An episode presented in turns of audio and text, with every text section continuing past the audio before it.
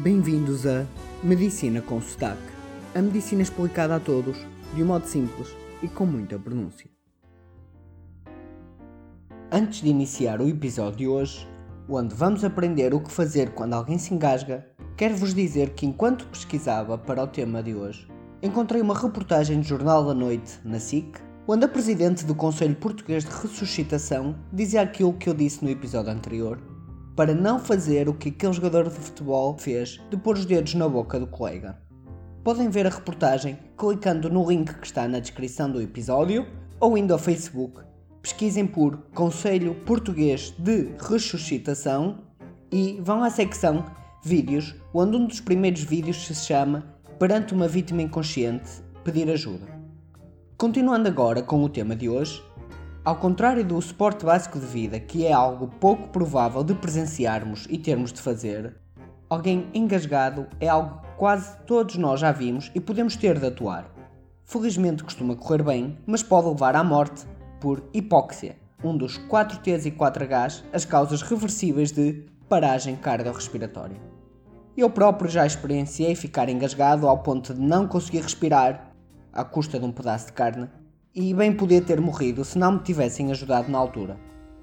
Ensinar o que fazer quando alguém se engasga faz também parte do curso de suporte básico de vida, e por muito que eu aqui diga o que fazer, só treinando é que se consegue estar preparado para agir corretamente, principalmente em situações geralmente estressantes.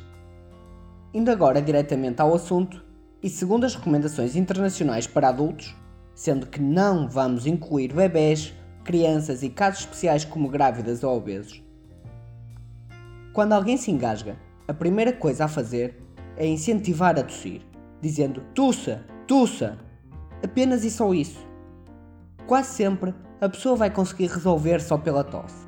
Mas se deixar de tossir ou se fizer um sinal de asfixia, que é pôr as mãos à volta do pescoço como quem diz não consigo respirar, aí é que intervimos.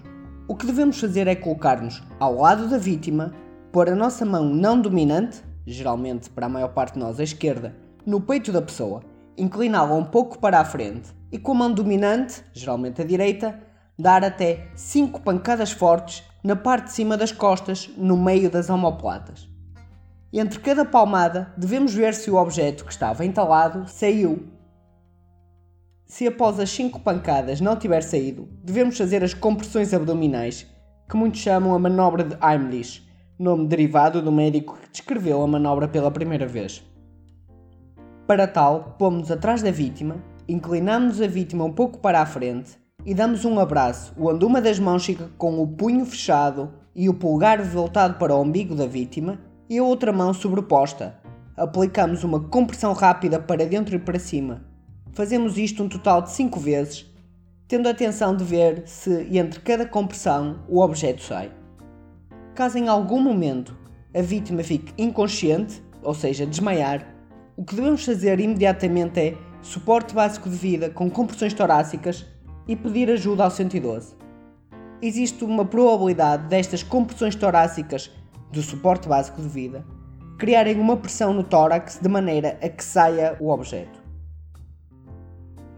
Estas informações com imagens estão disponíveis no Manual de Suporte Básico de Vida do INEM, que podem aceder pelo link da descrição, ou então indo a inem.pt, escolham Profissionais e depois secção Manuais, e lá terão um Manual de Suporte Básico de Vida. Já sabem, comam sempre devagar para não se engasgarem.